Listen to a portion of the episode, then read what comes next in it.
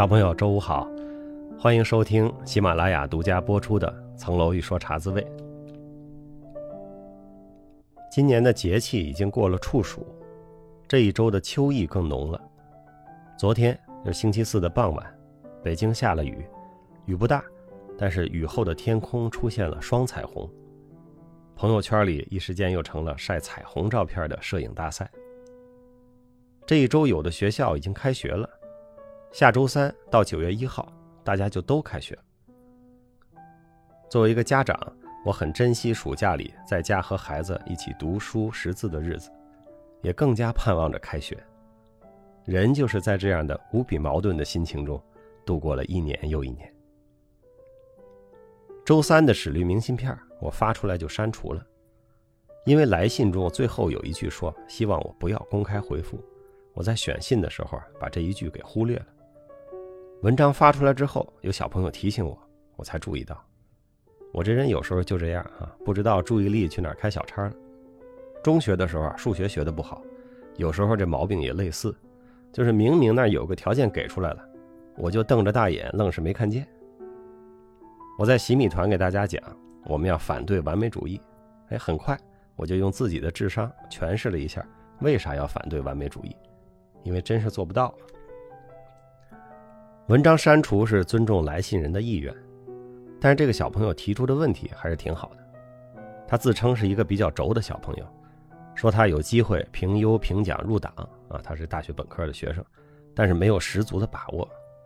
他父母建议他给辅导员啊发红包，他不愿意，所以父母说他不懂得灵活变通，这样搞得他有点困惑。我把我的回复在这里再读一下，供大家参考。你好，一个比较轴的小朋友，你的来信是个图片，我就直接贴上了。给辅导员塞钱以求评优评奖，这不是灵活变通，这叫行贿。为了入党而行贿，更是吓人。这都不是不忘初心的问题，这初心从一开始就是败坏的。你没有接受父母的建议，内心挣扎不舒服，说明你的头脑是清楚的。你没有让灵活变通这种迷惑人心的忽悠和评优评奖这种眼前的蝇头小利蒙蔽了你质地纯良的本心。你要说这是轴，我觉得你轴的好，我隔空给你竖个大拇指。灵活变通不是不行，要在紧急关头无法兼顾的时候用。古话也说事急从权，用也不能滥用，以非常必要为界限。为了一个学生评优评奖的小事情就要行贿，还可能破坏了入党这样重大严肃事情的纪律和规矩，这种糊涂绝对不能犯。希望你保持好这份轴的本心，慢慢在成长中体会学习真正关于原则和灵活的智慧。不一一，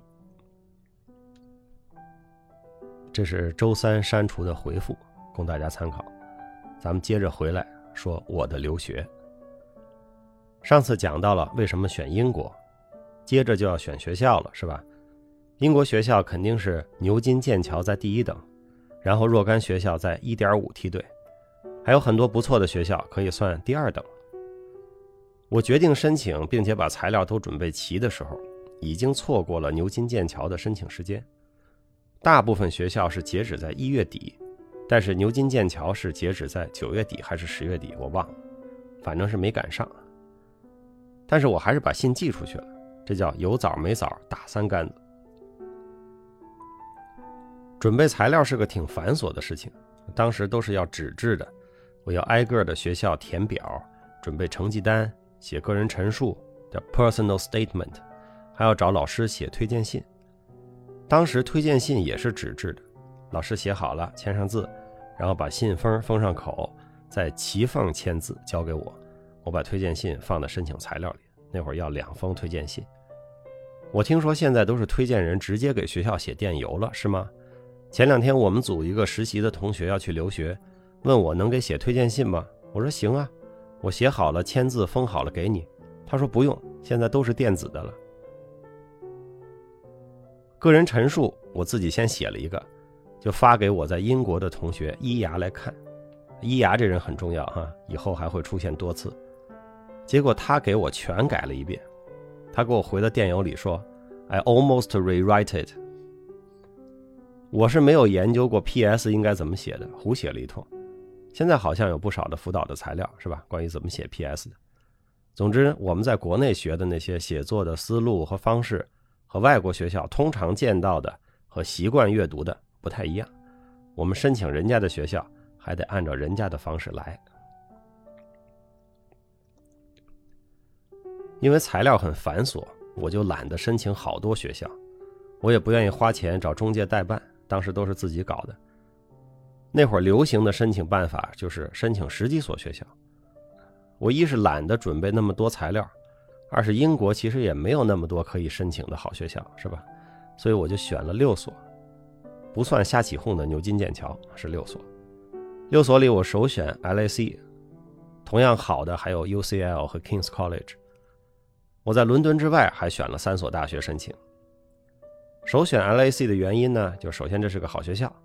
另外，我的同学伊牙也正在那里读书，情况比较熟悉。他是个很认真的人，他推荐的我一般都认可。这些申请材料大概在年底的时候寄出去了，到了第二年的三四月份，陆续开始有回音了。我记得牛津是回了一个拒信，因为超过日期了嘛。不过信里说把我放在 waiting list，但是我当时也没当真。那是牛津，前面的人谁会轻易放弃呢？Waiting list 不会太有用的。剑桥好像就是没有回信，是不是超过日期的都不回？那我也就不知道了。我认真的申请了六所学校，都发了 offer。我当然就接了我首选的 LSE 的 offer。LSE 是一个自负甚高的学校啊，他们经常不服牛津、剑桥，觉得自己排不进前两名，就是因为这个学校只有文科，不像人家两家是综合性的大学。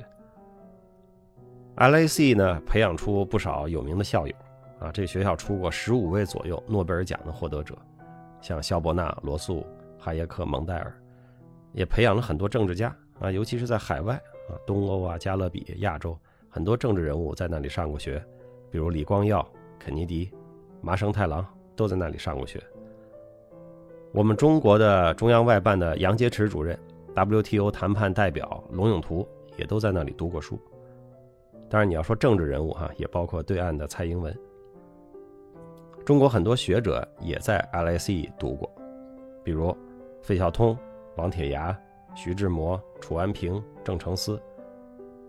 这个学校还有两个很有话题的校友，一个是金融大鳄索罗斯，还有一个是克林顿总统的绯闻实习生莱文斯基。我和这些人都是纯校友的关系，人家不认识我。我也一位都没有见过。我说这些校友啊，并不是给 LAC 做广告，我是想让小朋友了解，一个学校是很多元的，它可以培养出各种人，各种人呢也会反过头来影响学校。比如 LAC 就曾经被爆出和卡扎菲的家族有一些合作和交易，LAC 也曾经邀请过从中国的角度看不受欢迎的一些人物去演讲。出去留学，这也是一种经历。我听说有一对在美国留学的男女朋友，为了他们的大学是否应该邀请一个不受欢迎的政治人物来演讲，吵架吵到了分手。可见政见不同也很难一起谈恋爱。在接到 LAC offer 的时候呢，我正在君和实习，那会儿君和也差不多能给 offer 了。当时伊牙正好在北京。我们俩就跑到魏公村附近的新疆餐厅吃羊肉串当时那片有一大片西域风情的馆子，人称新疆村一边吃羊肉串我就一边把我情况跟伊雅讲了一遍。啊，这边君和有 offer，那边 LAC 也有 offer，怎么办呢？他就开始给我分析，分析的内容我都不记得了，我就记着他的结论。他原话是这么说的：“我看不出来你为什么这会儿要留在君和。”实习结束，我就和所里说：“你看我这儿有这么个事儿，我想先去留学。”所里也很支持。哎，我就结束了实习，开始准备出国的各项事情。当然了，还有一个插曲：二零零二年的韩日世界杯就要开始了。我在国际足联的网站上幸运的申请到了球票，去韩国看球是我的那个夏天的高光时刻。下周我们是跳过世界杯接着讲留学呢，还是插一段我的世界杯呢？请大家留言啊，帮我给拿拿主意。